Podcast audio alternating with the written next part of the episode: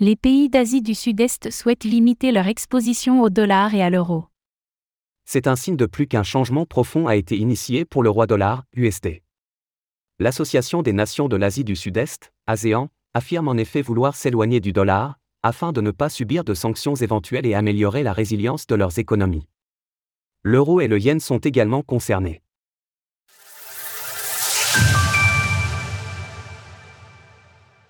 L'Asie du Sud-Est souhaite s'éloigner du dollar.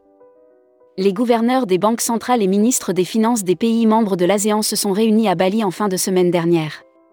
Pour rappel, on trouve parmi ce groupement des pays comme la Thaïlande, le Vietnam, le Cambodge ou encore la Malaisie. Au sortir de cette réunion, les pays concernés ont affirmé vouloir favoriser les transactions internationales dans leur région. Pour cela, ils souhaitent réduire leur dépendance au dollar et se baser sur des monnaies locales. Afin de faciliter les choses, le système local Currency Transaction, LCT, sera adopté. Il permettra les échanges entre différents pays, en prenant en compte les différentes monnaies locales. Un système similaire existe déjà, mais il s'agit de moderniser ce dernier, afin d'améliorer la flexibilité et la rapidité des échanges. Le dollar ne sera par ailleurs pas le seul concerné. Les pays de l'ASEAN souhaitent également se débarrasser de l'euro et du yen ainsi que des services proposés par Visa et Mastercard. Les investisseurs sont ainsi invités à avoir des discussions professionnelles en ce qui concerne un transfert des fonds d'entreprise vers des devises alternatives. Se protéger des conflits géopolitiques. Pour l'ASEAN, l'urgence est de se protéger de l'influence de la communauté internationale, dont bien sûr les États-Unis, sur le dollar.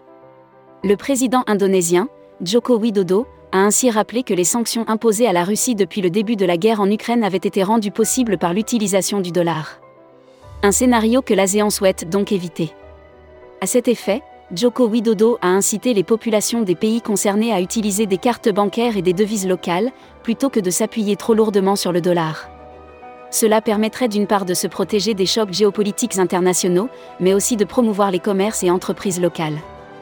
Tout cela continue en tout cas de montrer que le statut du roi dollar a vacillé ces derniers temps. Déjà, six banques centrales dont la Réserve fédérale, États-Unis, et la BCE, Union européenne, avaient annoncé récemment une action coordonnée pour soutenir le dollar. C'est donc un signe de plus que nous sommes dans une période mouvante, qui pourrait bien sérieusement rebattre les cartes. Retrouvez toutes les actualités crypto sur le site cryptost.fr.